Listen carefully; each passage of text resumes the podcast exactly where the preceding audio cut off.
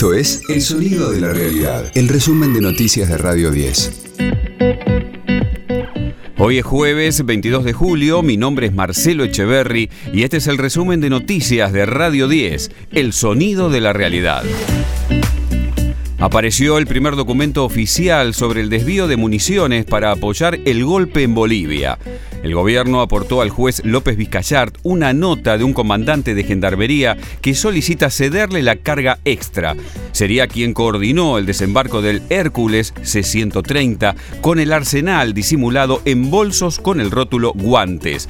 El diputado Leopoldo Moró explicó que la comisión bicameral investiga si agentes de la AFI que dirigía Gustavo Arribas participaron de la preparación. Efectivamente hay indicios fuertes indicios de que habría habido alguna participación previa al golpe de Estado en lo que son las tareas preparatorias en materia de recolección de datos, de inteligencia, sobre todo aquellos que pretendían crear un clima de inestabilidad o de escarnio a dirigentes del gobierno de Evo Morales o del propio Evo Morales. Puede ser que haya habido una especie de tercerización y quedó en manos de algunos agentes de inteligencia de Argentina por parte de otros países extranjeros que, bueno, no tenían eh, una presencia tan fuerte en Bolivia.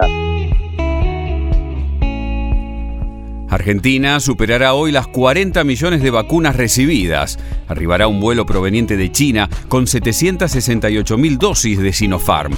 Se trata del noveno y penúltimo operativo que Aerolíneas Argentinas hizo para traer un total de 24 millones de sueros. Comienza la transición en Perú. El presidente electo Pedro Castillo se reunirá con el mandatario saliente Francisco Sagasti. Según los plazos legales, el nuevo presidente debe asumir el próximo miércoles 28. De lunes a viernes, desde las 17.30, escucha a Jorge Rial, Argenzuela, en las tardes de Radio 10. Boca regresó de Brasil eliminado de la Copa Libertadores y quedará aislado.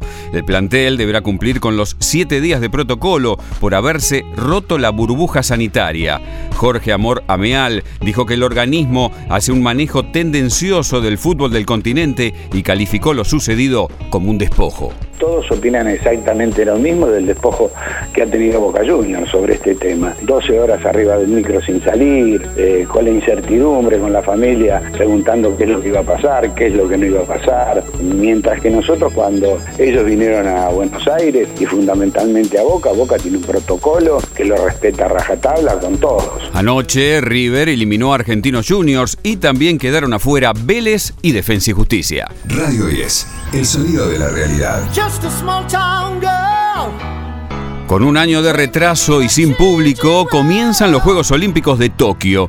La pandemia de coronavirus obligó a diseñar unas Olimpiadas atípicas en las que participarán 187 atletas argentinos.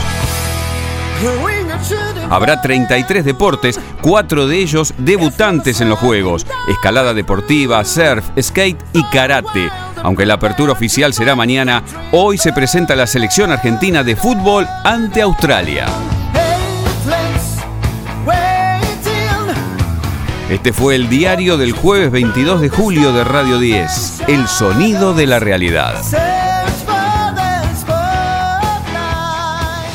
El resumen de noticias de Radio 10. Seguimos en redes y descarga nuestra app.